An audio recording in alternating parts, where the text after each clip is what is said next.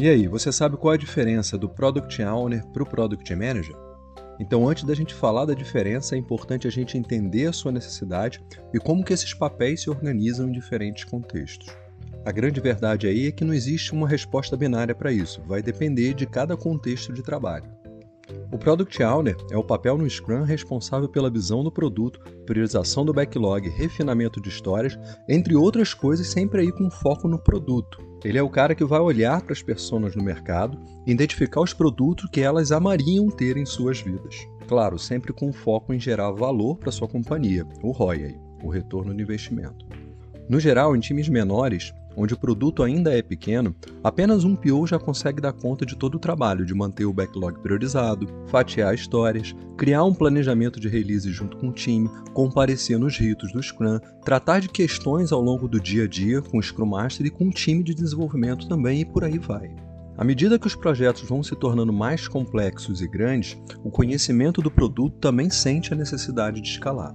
Nesses primeiros momentos de crescimento, alguns analistas de negócio e requisito no time já exercem ali um papel mais presente no negócio e ajudam o PO a fatiar histórias e participar de reuniões com o cliente. O PO agora ele precisa pensar mais produto e não gastar muita energia com o que pode ser delegado ao time.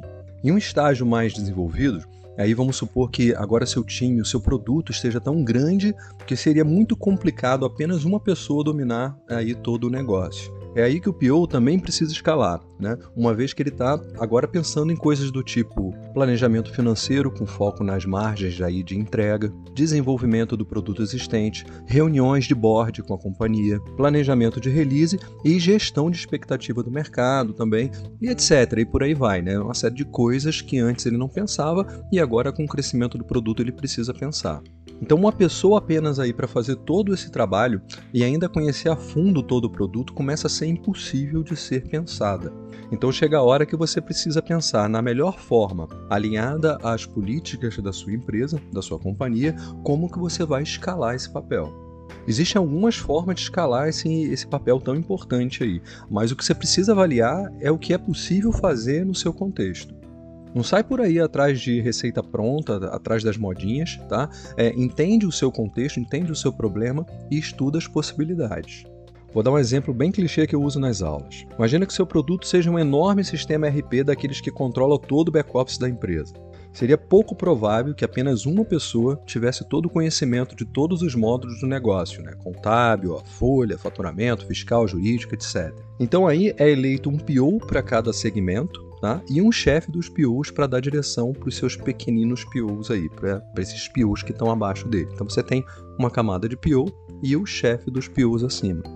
É claro que aí um PO, por exemplo, do módulo fiscal, ele vai avaliar as histórias e priorizar o que é importante dentro do contexto dele, do contexto fiscal para aquele cliente. Mas a decisão, por exemplo, de implantar o fiscal por último, por se tratar aí de um, de um, de um fiscal bem complicado do, no, do, nosso, do nosso país, do Brasil, né, essa decisão fica por conta do Super PO. Ele decide a ordem dos módulos. Olha, vamos implantar primeiro o contábil, depois a folha, depois o faturamento, por último nós vamos implantar o fiscal. Então, independente de como você vai chamar esse PO tão importante, o seu maior desafio vai ser saber lidar com as pessoas, com as expectativas que vêm das pessoas. Você é o centro das atenções e, e precisa desenvolver esses chamados soft skills, ou habilidades não técnicas, para criar essa cultura orientada ao produto. E isso não pode, assim, de forma alguma, ser imposto por desenvolvidos. Então é preciso ser muito habilidoso nesse momento para que esse efeito aconteça. Então é esse diamante que o PO deveria perseguir. Como sugere em seu livro aí, How to Lead in Product Management, Roman Pichler fala que a melhor forma do PO engajar todos esses envolvidos no sentimento de objetivo único é escutando ativamente as pessoas, para que aí você possa desenvolver a confiança e aí sim conseguir influenciá-las. Então, seja você um PM, seja você um PO, um Super PO, um PO Master, o que você precisa ser esperto para ligar todas essas pontas. Então você pode chamar esse papel do jeito que fizer mais sentido para sua companhia. Então, o mais importante é você escalar no momento certo, tá? Não, não vai por uma moda, né? É, avalia e escala no momento certo da sua companhia. Até onde você quer chegar com a sua agilidade nesse primeiro momento. Então vamos favorecer aí o mais importante que é a cultura e como que a gente colabora um com os outros no nosso dia a dia.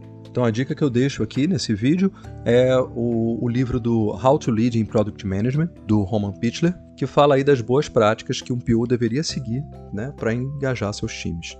Infelizmente ainda não tem disponível em português, mas é uma leitura bem simples, pequena tá, e bem interessante.